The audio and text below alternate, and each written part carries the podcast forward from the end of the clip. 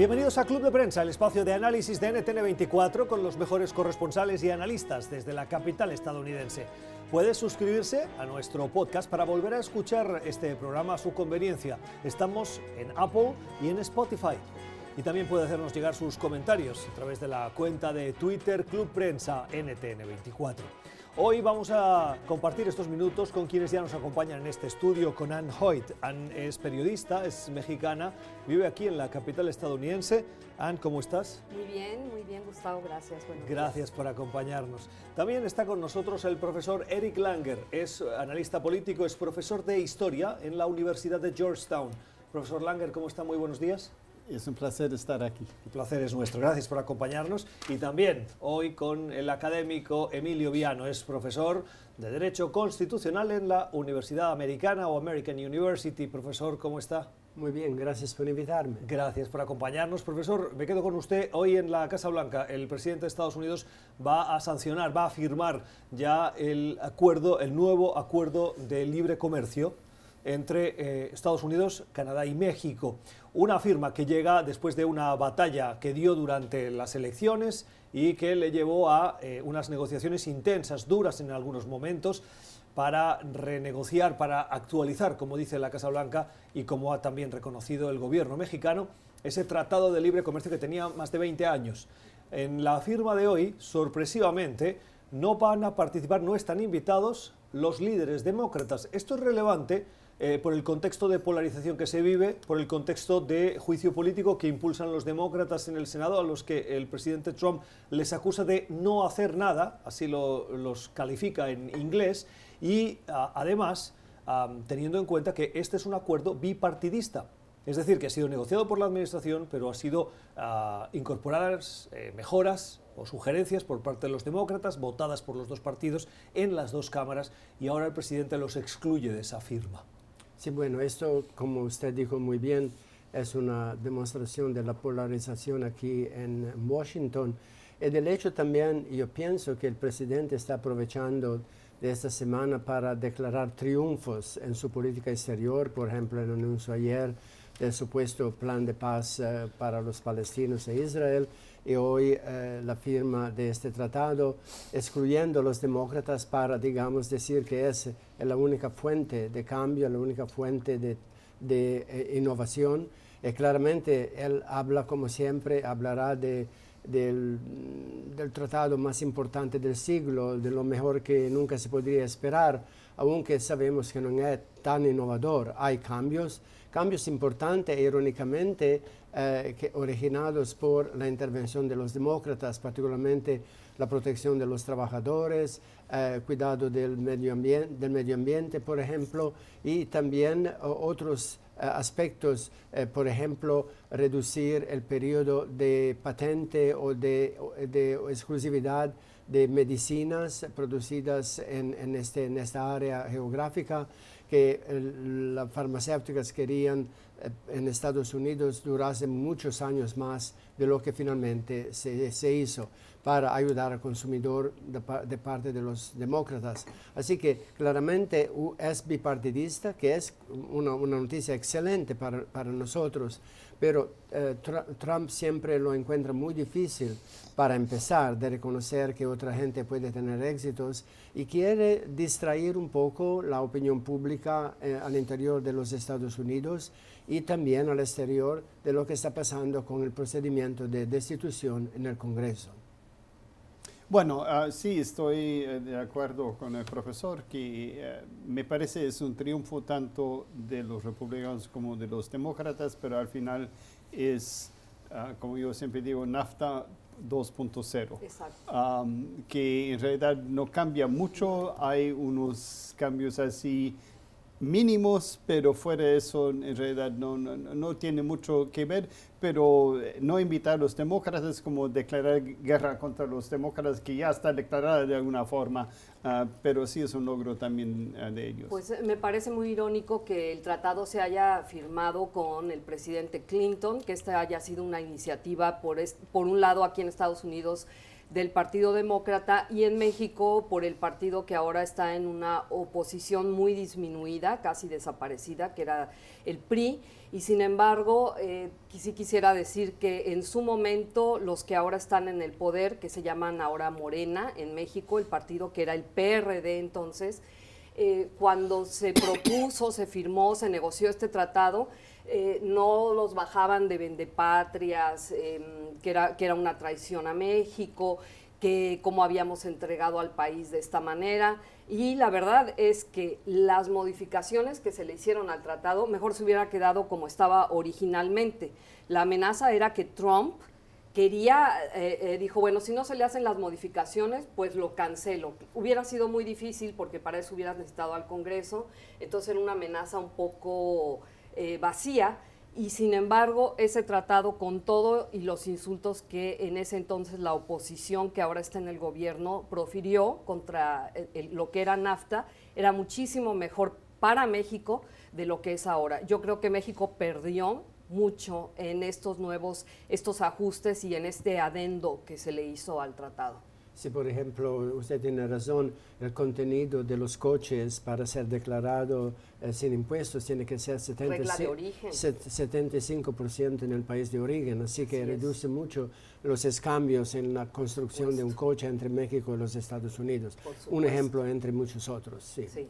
Y bueno, y algo impensable, ¿no? Que se le va a permitir a inspectores que vayan a México a revisar que efectivamente los sueldos de los trabajadores se están eh, dando de la manera, o sea, se han ascendido, se están pagando como se exige que haga el tratado. Esto sí es realmente... ¿Por qué lo han aceptado? Esa es la pregunta. Oh, bueno, yo, creo que, que, Trump hizo eso al principio de la administración Ah, de AMLO, que no estaba preparado todavía para organizarse contra la arremetida de Trump.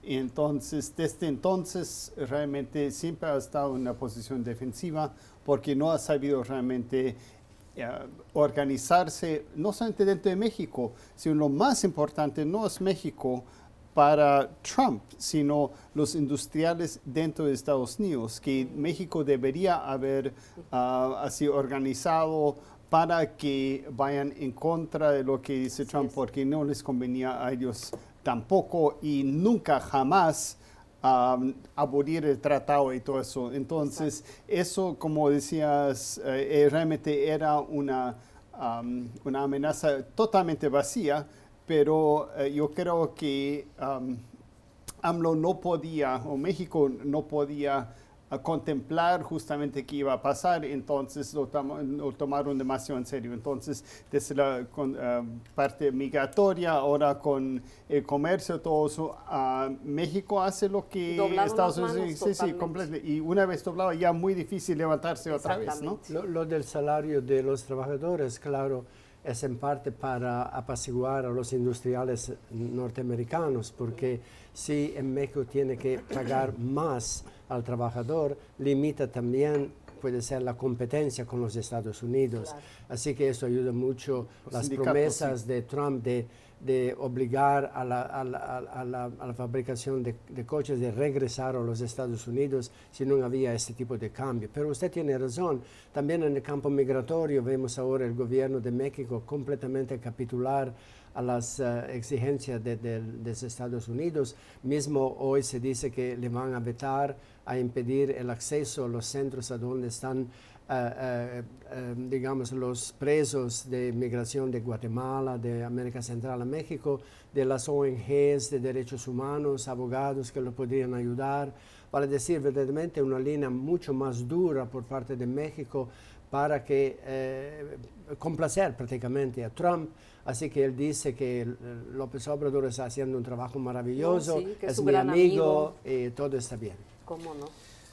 Movámonos de asunto, son las 4 y 40 de la tarde en eh, Tel Aviv, la capital de Jerusalén. Eh, se suceden las reacciones sobre la presentación del acuerdo o la propuesta de plan de paz de la administración Trump, el enésimo intento de una administración estadounidense para poner fin a un conflicto que está enquistado en una de las regiones más inestables del mundo, el conflicto entre Israel y Palestina. Ah, las reacciones se suceden. Eh, Irán ha dicho que esa es una traición. Hezbollah ha dicho que va a continuar luchando por el pueblo de Israel. Ayer eh, cientos, miles de palestinos salieron a las calles en Gaza para protestar. ¿Qué dice grosso modo esa propuesta de paz? Primero, es una propuesta de paz que se presentó solo con una de las partes presentes, el primer ministro en funciones, Benjamin Netanyahu, que lo aplaudió. Eh, segundo, Em, propone una solución de dos estados, algo que los palestinos a primera vista podrían aceptar, porque es la solución histórica que han defendido diversas administraciones anteriores y que eh, en el momento en el que se podía haber producido realmente un acuerdo de paz con la administración Clinton, eh, todo se acabó desbaratando y ese era un elemento fundamental. Y tercero, parece que da la bendición a Israel para avanzar en lo que se conoce como la anexión de los territorios ocupados, territorios ocupados que por parte de la comunidad internacional son considerados ilegales. Em, he leído esta mañana una reacción que dice eh, que este acuerdo em, establece un Estado palestino que no será totalmente independiente, eh, de acuerdo a las fronteras del año 67, y aquí voy a recurrir al profesor de historia, y que no va a permitir que Jerusalén Este forme parte de la cocapitalidad, como lo reclaman palestinos y también lo defiende la comunidad internacional. ¿De qué estamos hablando? Bueno, estamos hablando en realidad eh, de las consecuencias de la guerra del 67 y que eh, Israel tomó uh, territorios de Jordania, también de Egipto. Uh, una parte de Egipto ya, ya fue devuelto, pero el resto no.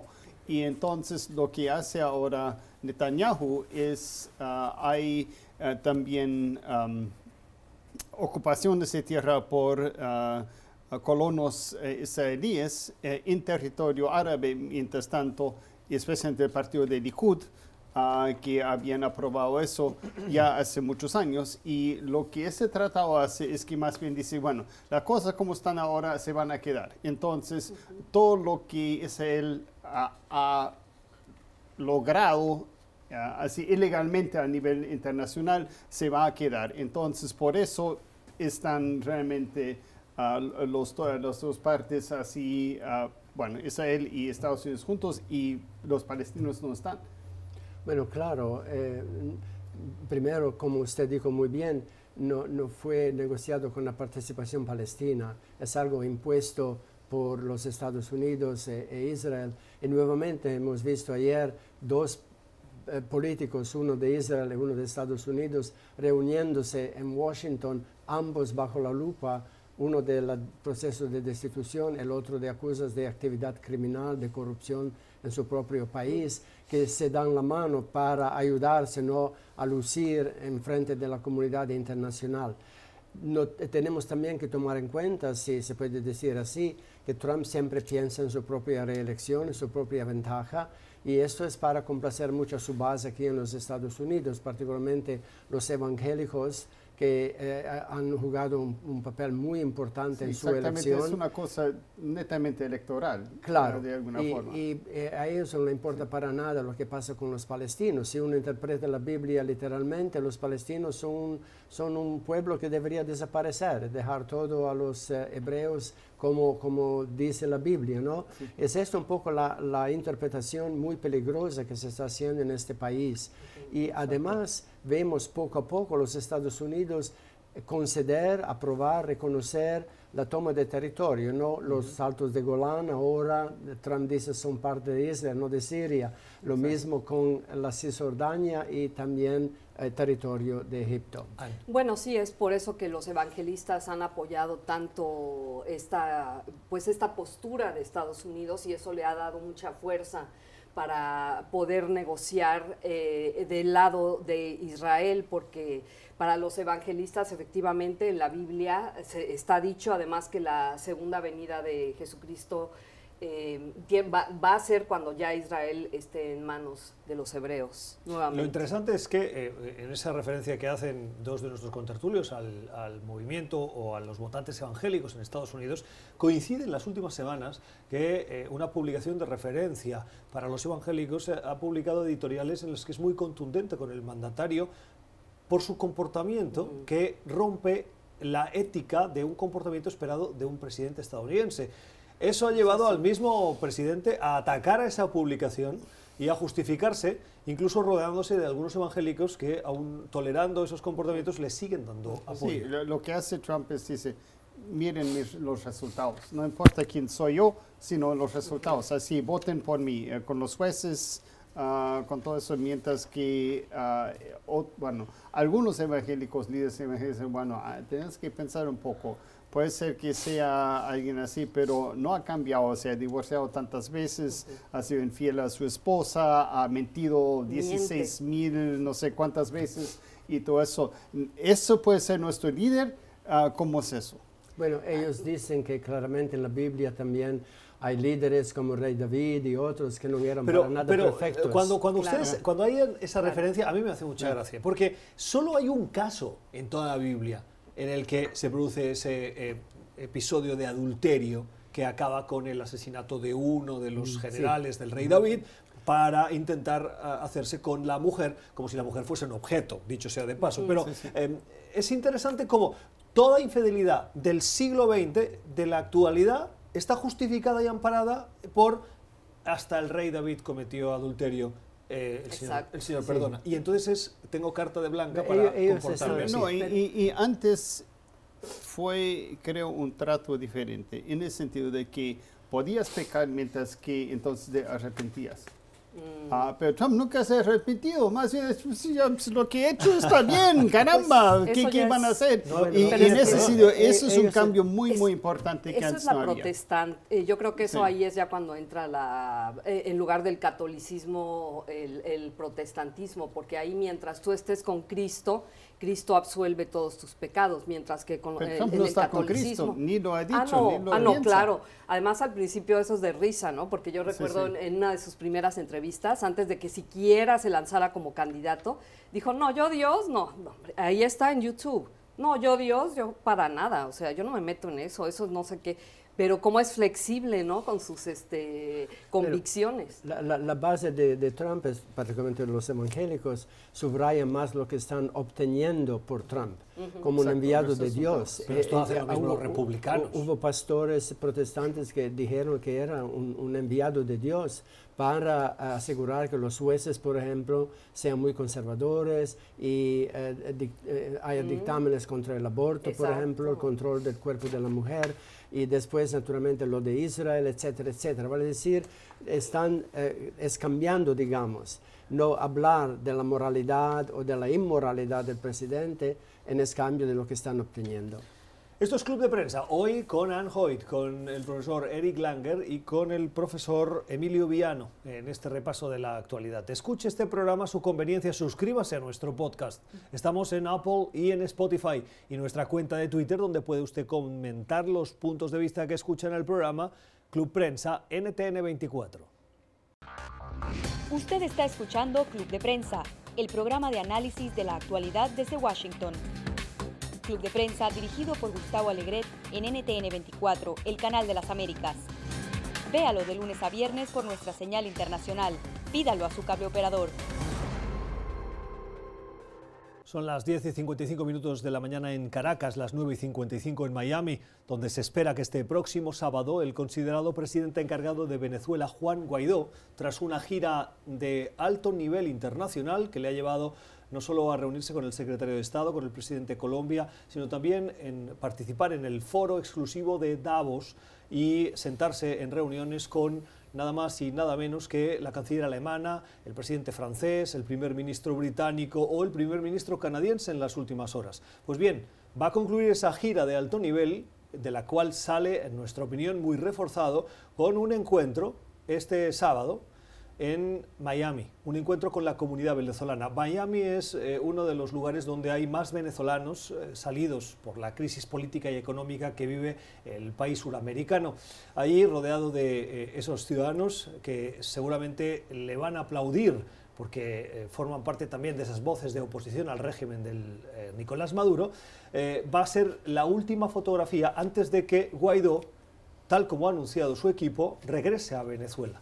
Recordemos, Ann, que eh, Guaidó no podía salir de Venezuela porque tiene una orden de prohibición, pero la gira internacional ha demostrado que, uno, si quiere, sale, y dos, lo hace desafiando al régimen porque la vuelta, si se confirma, será de la misma manera por la que lo hizo, aunque tampoco esto está confirmado, pero podría hacerlo a través del aeropuerto internacional de Maiquetía, haciendo un llamado a los suyos para que acudan y lo reciban en un nuevo pulso al régimen de Maduro.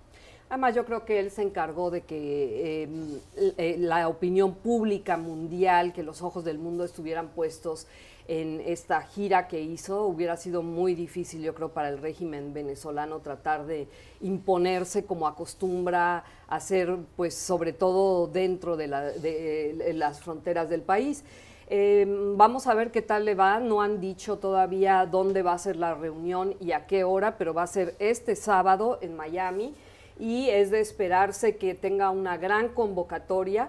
Y bueno, vamos a ver si em, después de toda esta fuerza que, como mencionabas, Gustavo trae de esta gira, eh, pues aumenta el poder de convocatoria de Guaidó y además que pase de las palabras a la acción, porque yo creo que hasta ahora yo pienso que ha sido hasta cierto punto un líder inefectivo y que en buena parte lo que está pasando en Venezuela no ha podido tampoco avanzar porque no ha habido más agresión. Eh, como decía fuera del aire a Eric, yo realmente no le veo patas para gallo a, a Juan Guaidó. Qué peligroso esto de revelar los comentarios que se hacen fuera del aire. Sí, ¿verdad? Mejor no. Porque pone usted en boca de otros lo que otros no han querido decir Ah, al no, aire. No, no, no, dije yo, pero No, estoy No, está totalmente- bien, está sí. bien, profesor. Estoy totalmente de acuerdo, más bien, y, y por eso, ah, en primer lugar, cuando ah, Juan Guaidó vaya a Miami, ah, va a recibir un baño de cariño por todos los venezolanos exiliados allá, que son de clase media, todo eso que realmente, digamos, es su punto de apoyo. Claro. Pero hay que notar varias cosas. En primer lugar, no obtuvo una entrevista con el presidente Trump, que creo que es importante. Pero, Eso debería- profesor, no cierre esa puerta tan rápido. No Bueno, está confirmada, no está confirmada, es cierto, pero eh, el, encuentro es el sábado y el, el último evento público conocido de Guaidó es el lunes con Justin Trudeau. Sí, bueno, Que sí, sí. la gran pregunta que nos estamos haciendo los periodistas que estamos intentando saber dónde está sí. es qué hace una Si persona te como él entre el lunes en la noche y el sábado en la mañana. Sí. Durante todos esos días, ¿dónde está Guaidó? ¿Qué está haciendo? Sí hemos podido confirmar, y esto lo puedo compartir si quieren con la audiencia, que de momento no estaba prevista una reunión con, eh, por ejemplo, en la OEA con el secretario Luis Almagro, porque podría ser una de las figuras que Guaidó querría buscar para eh, Sí, sí. reunirse. Y, por Y razón- debería reunirse con él, Y sí, debería como reunirse. mínimo. Además, aquí Se había hablado Exacto. también la posibilidad de encontrarse con el presidente Trump, ¿no? Pero, pero no está confirmado. Entonces, eh, el profesor lo descarta y lo que le digo es, sí, pero no sabemos. Si cuando lo veamos en Miami el sábado, yo ahí le digo probablemente. También existiría la posibilidad de que lo recibiese en Mar-a-Lago. Exacto. Si se va el fin de semana el presidente, sí. pero otras fuentes también lo han descartado. Por lo tanto, sigue la gran incógnita eh, con un muy profundo secretismo sobre qué está haciendo Gua- Guaidó estos días. No, eh, tienes razón, pero eh, yo creo que hay un contraste aquí también entre la parte, eh, la figura internacional que es Juan Guaidó y la figura que está dentro de Venezuela. Ah, lo que está haciendo el régimen de Maduro es simplemente, bueno, en primer lugar tiene control sobre casi todos los medios, entonces no se ve mucho lo que pasa afuera, pero dentro del país ah, se dice, ah, bueno, pues que se vaya, no importa porque no es una persona importante. Entonces están jugando eso y hasta ahora les ha, ha servido bastante bien porque más concentrándose en Guaidó, y eso ha dicho Diosdado Cabello, que es el segundo en, en poder allá en el régimen de Maduro. Ah, entonces, ah, más atención sobre Guaidó también dentro del país. Entonces, descartan eso, bueno, que importa mucho. Bueno, yo pienso que sí, es verdad que Diosdado Cabello eh, eh, menospreció ¿no? el proceder de Guaidó al exterior, pero me parece que fue un, triunfo importante para él, porque claramente él se encontró con todos estos líderes recordándole que él es el presidente interino de, de Venezuela y reforzando los lazos con ellos y mm, además presentándose personalmente con ellos. Lo que pasó en España naturalmente fue un poco problemático ¿no? con el presidente Pedro Sánchez que se rehusó de, encontrarse con él. Esto fue sorpresivo en parte, podría ser la influencia de Podemos, que nunca le gustó eh, lo que pasó con Guaidó en, en Venezuela.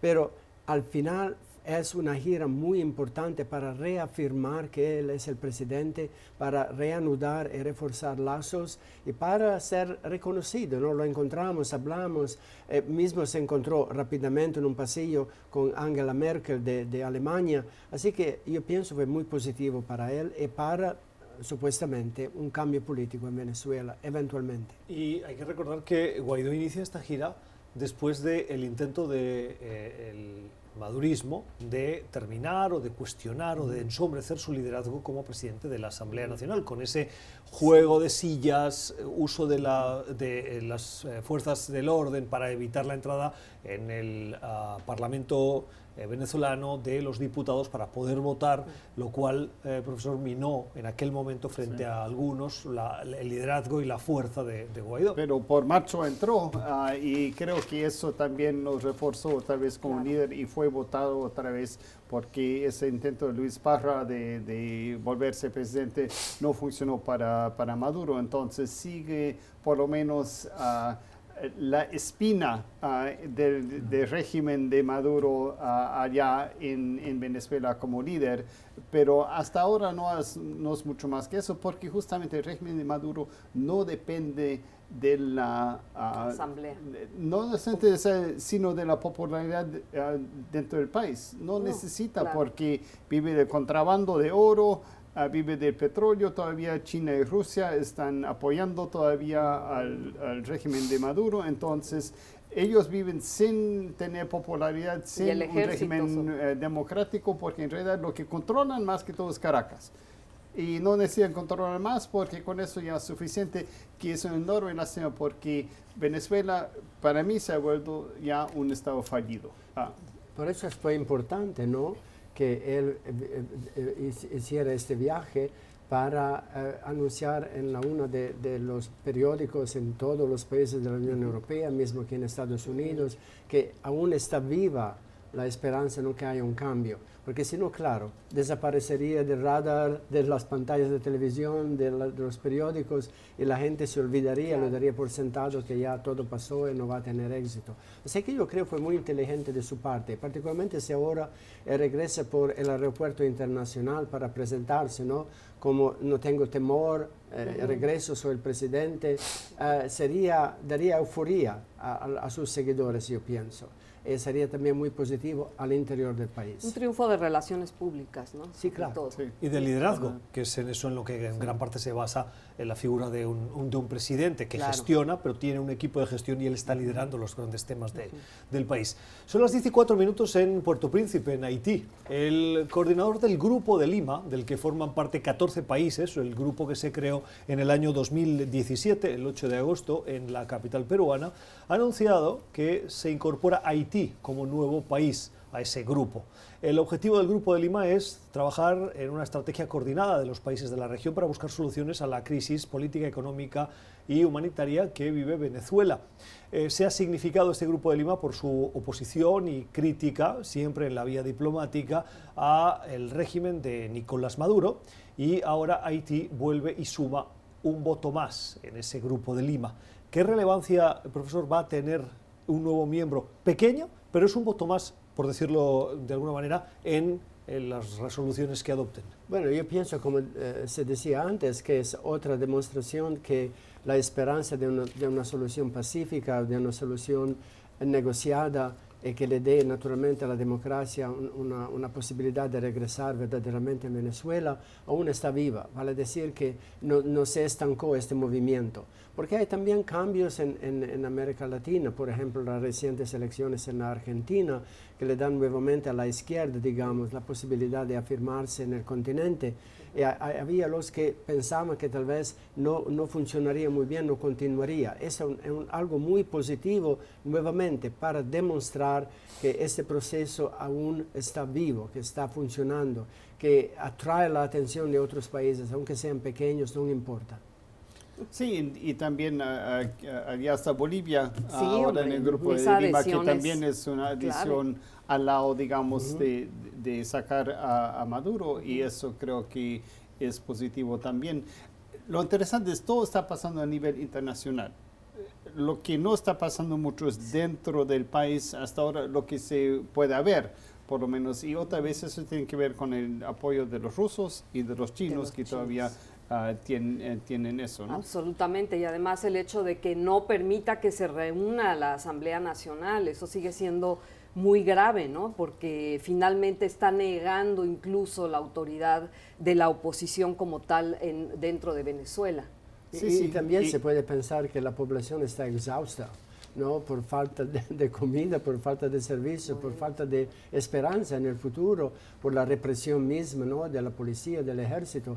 Así que no es tan fácil después de tanto tiempo para la gente aún tener verdaderamente la energía para exigir un cambio. Sí, porque la última vez que Guaidó trató de convocar a la gente, había unos cientos, no miles, que, que, estaban allá para reunirse con él en Caracas. Entonces eh, tuvo como un pequeño fracaso antes de salir a su gira internacional y eso lo refortaleció, pero lo más importante es ver qué pasa dentro del país, si sigue con el apoyo y si la gente eh, está tan cansada como, ah, como se piensa o de alguna forma ser reanimado otra vez con, con esa gira. Pues debe ser eh, difícil, yo creo, para la gente ver que de nada han servido todas estas manifestaciones, donde incluso arriesgan, pueden arriesgar la vida. Entonces creo que la tienen muy difícil y pues... En un cierto sentido, si se puede decir así, se puede ver también en Estados Unidos, ¿no? A donde eh, después de tanto trabajo para demostrar que el presidente Trump tal vez no es el mejor presidente de los Estados Unidos, su base en el país ya continúa a decir que todo está bien, que lo apoyan, que lo van a reelegir, que es el mejor. Eh, con todo lo que se habló de destitución, todo el testimonio, la gente dice, yo qué es esto, no me interesa, o es una farsa, o no tengo el tiempo para interesarme de esto. La fragilidad nos recuerda la fragilidad de la democracia. Mismo en un país como Estados Unidos, en la dificultad de animar a la gente a defender sus derechos más que sus intereses económicos que supuestamente esta administración de Trump ha mejorado. Yo creo que además, sobre todo, lo más grave y lo más triste es que es una falla del periodismo, en cierto sentido, es una falla de, la comunicación, el que ahora se viven en realidades alternas y tú simplemente te informas de los medios que te van a devolver la imagen que tú quieres creer del país, ¿no? Sí. Esto es Club de Prensa. Vamos a una nueva pausa. Antes les recordamos que se pueden suscribir a nuestro podcast. Estamos en Apple y en Spotify, donde pueden escuchar este programa a su conveniencia. Y también en nuestra cuenta de Twitter, Club Prensa NTN24. Usted está escuchando Club de Prensa, el programa de análisis de la actualidad desde Washington. Club de Prensa dirigido por Gustavo Alegret en NTN24, el canal de las Américas. Véalo de lunes a viernes por nuestra señal internacional. Pídalo a su cable operador. 10 y 14 minutos de la mañana en Lima, en Perú. Se están analizando eh, y ultimando la composición del nuevo Congreso surgido de las elecciones de este pasado domingo. Un Congreso, saben que en Perú eh, solo hay una Cámara, eh, no es un sistema bicameral como en gran parte de los países, sino que es unicameral. Este Congreso, que fue disuelto de manera constitucional por el presidente Vizcarra, tuvo que convocar unas nuevas elecciones para que los peruanos eligiesen. De los casi 21 partidos que tenían las opciones de concurrir a esas elecciones, al Congreso han entrado menos de una decena y ahora el presidente, con la nueva conformación de partidos, que está muy atomizada, acaba de expresar que va a extenderle la mano a ese Congreso y que va a trabajar con ellos. La piedra de toque que ha mantenido el pulso y la riña y el nivel de tensión política en el Perú hasta la disolución del anterior Congreso fue eh, la reforma, una serie de reformas, pero particularmente la reforma del sistema de justicia que Martín Vizcarra quiso impulsar y que el Congreso le negó por más de eh, dos veces. Eso llevó a que, de acuerdo a la Constitución, el presidente tenía la potestad de disolver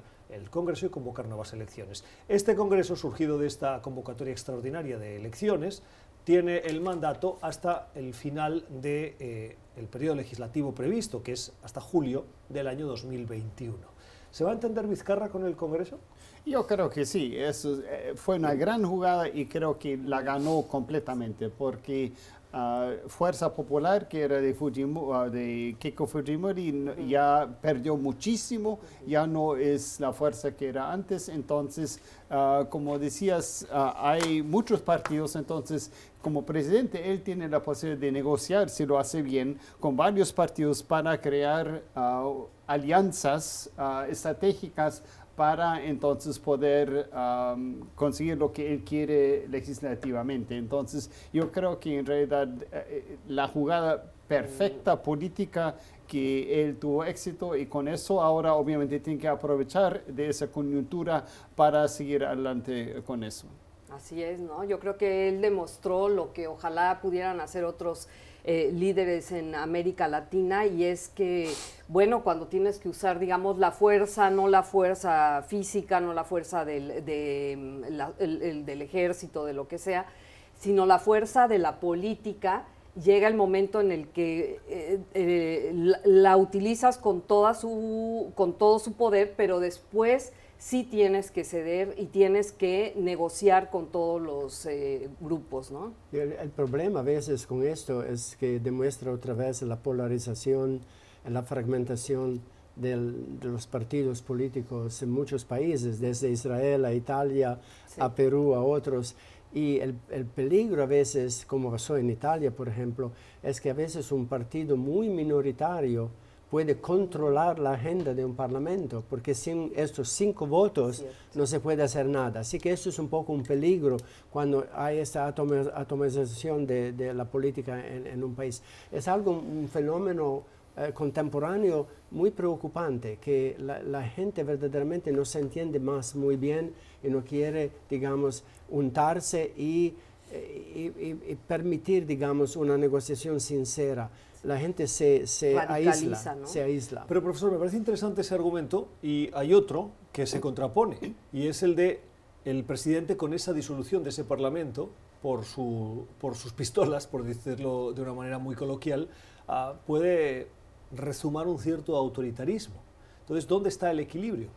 En permitir que el presidente acabe disolviendo las Cortes, que es el reflejo de la voluntad popular más eh, natural dentro de un sistema democrático o eh, garantizar que, que, haya un entendimiento dentro de esa pluralidad que haga avanzar ciertas legislaciones. Bueno, eso es el, eso es el peligro de encontrar ese camino cierto y, justo.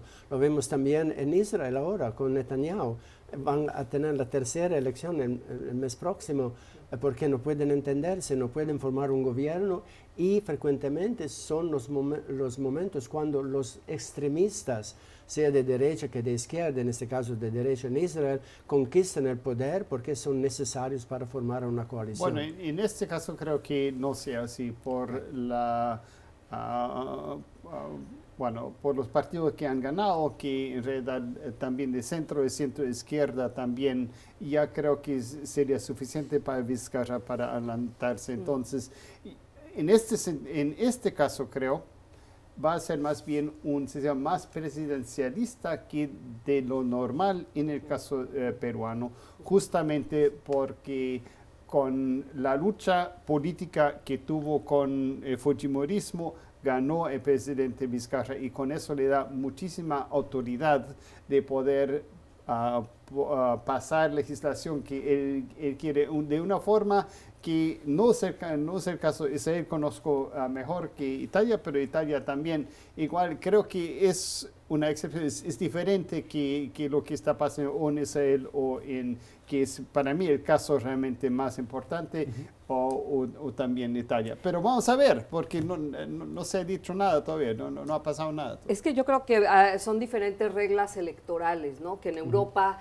Este, esta es la manera como se han organizado para permitir pues diferentes formas de democracia, ¿no? No hay la, digamos, la democracia eh, perfecta, absoluta. Entonces creo que en, en, Europa estas formas han permitido que se den e, estos casos en el que puede quedarse en el poder el partido más pequeño, ¿no? Y creo que en Inglaterra por lo menos ya trataron de hacer algo al respecto con la ayuda de los eh, liberal democrats o demócratas liberales que en su momento ajustaron ese, ese tipo de, leyes para que por lo menos se le permitiera terminar un mandato al, al, que haya, al partido que haya sido elegido y no que se esté convocando a nuevas elecciones cada vez que haya alguna discrepancia. Pero, Termina, termina. No, pero eh, creo que lo de Vizcarra, que en el contexto latinoamericano nunca acabó, nunca rompió el orden institucional y para mí eso es importante. Dentro de todo lo hizo dentro de las posibilidades del país, ¿no? Excelente. Legal. Esto es Club de Prensa. Vamos a una nueva pausa, la última en este programa de hoy, de análisis, en el que estamos compartiendo los puntos de vista de Anne Hoyt, del profesor Eric Langer y del profesor Emilio Viano. Gracias por acompañarnos. No se vayan después de la pausa, el último de nuestros temas. Usted está escuchando Club de Prensa, el programa de análisis de la actualidad desde Washington. Club de Prensa dirigido por Gustavo Alegret en NTN 24, el canal de las Américas. Véalo de lunes a viernes por nuestra señal internacional. Pídalo a su cable operador. Cuatro minutos y las eh, once y media de la mañana en La Paz, en Bolivia, donde arribó en las últimas horas al aeropuerto internacional de El Alto Luis Arce, que es el candidato del movimiento al socialismo, el movimiento de Evo Morales, el partido político de Evo Morales, que va a concurrir a las próximas elecciones. Arce es el jefe de filas, el cabeza, el aspirante a suceder a Evo Morales en esas elecciones. Si bien Janine Áñez, que es la presidenta interina, que asumió el compromiso de conducir el país a unas nuevas elecciones después de la crisis ah, surgida por el intento de eh, alterar el resultado electoral y posterior salida del país con su solicitud de asilo político en Argentina de Evo Morales, ahora eh, Arce busca tomar el relevo para aspirar a la presidencia. Lo que ha pasado en las últimas horas es que eh, Arce, que fue ungido utilizando un lenguaje religioso, por parte de Evo Morales en Argentina, ha regresado al país y a la llegada la Fiscalía General le ha comunicado una citación para declarar en el eh, caso de supuesta corrupción en un fondo para proyectos indígenas lo cual es una, eh, un dardo en la línea de flotación de una de las bases más fundamentales del movimiento al socialismo. Si se acaba demostrando esa corrupción, el movimiento al socialismo podría quedar tocado. Ah, sí, yo creo que sí. En primero, ya fue y ah, según lo que entiendo, ya salió de la declaración, ya fue a su casa y todo eso. Ah, pero sí, es el caso más importante de corrupción que conocíamos ya del Fondo Indígena, justamente, donde ciertos líderes indígenas eh, sacaron para su uso personal millones de dólares y Luis Arce era, formaba parte de, una, eh, de un grupo que tenía que controlar eso, entonces él tenía que firmar los cheques para, para desembolsar a los, bueno, a, los que iban a participar en eso como ministro de Economía. Entonces, en ese sentido está muy involucrado y si demuestran que realmente él participó en eso, eso le quita, ah, bueno, mucha... Ah, posibilidad como candidato y al más y al mismo tiempo puede ser que tenga problemas entonces judiciales para poder seguir adelante. Pero bueno, volvemos a esto de que la gente va a creer lo que, lo que quiere creer de alguna manera, por lo menos en, ciertos sectores se dice que todo lo que está pasando en Bolivia, con además el, gobierno no legítimo de Añez, eh, así es como se le menciona, y, eh, ¿Por qué pues, gobierno no legítimo? Que porque sacaron, bueno, por lo menos en México, los simpatizantes de Evo Morales, que como sabemos son, son legión, dado que ahí lo tuvimos, eh, pues dicen que es un que, que obligaron a Evo Morales a salirse, que a pesar de que él haya renunciado, pues si te dice un general que mejor renuncies, pues esa es eh, mejor prueba de que te están sacando del país. Sí, claro, porque se habló mucho de, de, golpe, ¿no? Contra Evo Morales, aunque fue él que postergó su salida en contra, en contra del voto de la población del país. Eh, nos recuerda bastante lo que pasó también en, en Brasil con Lula da Silva eh, Dilma Rousseff, vale decir que hay estos programas para eh, eh, indígenas, para trabajadores, para sectores de la sociedad olvidados que al final se transforman en una fuente de corrupción muy profunda.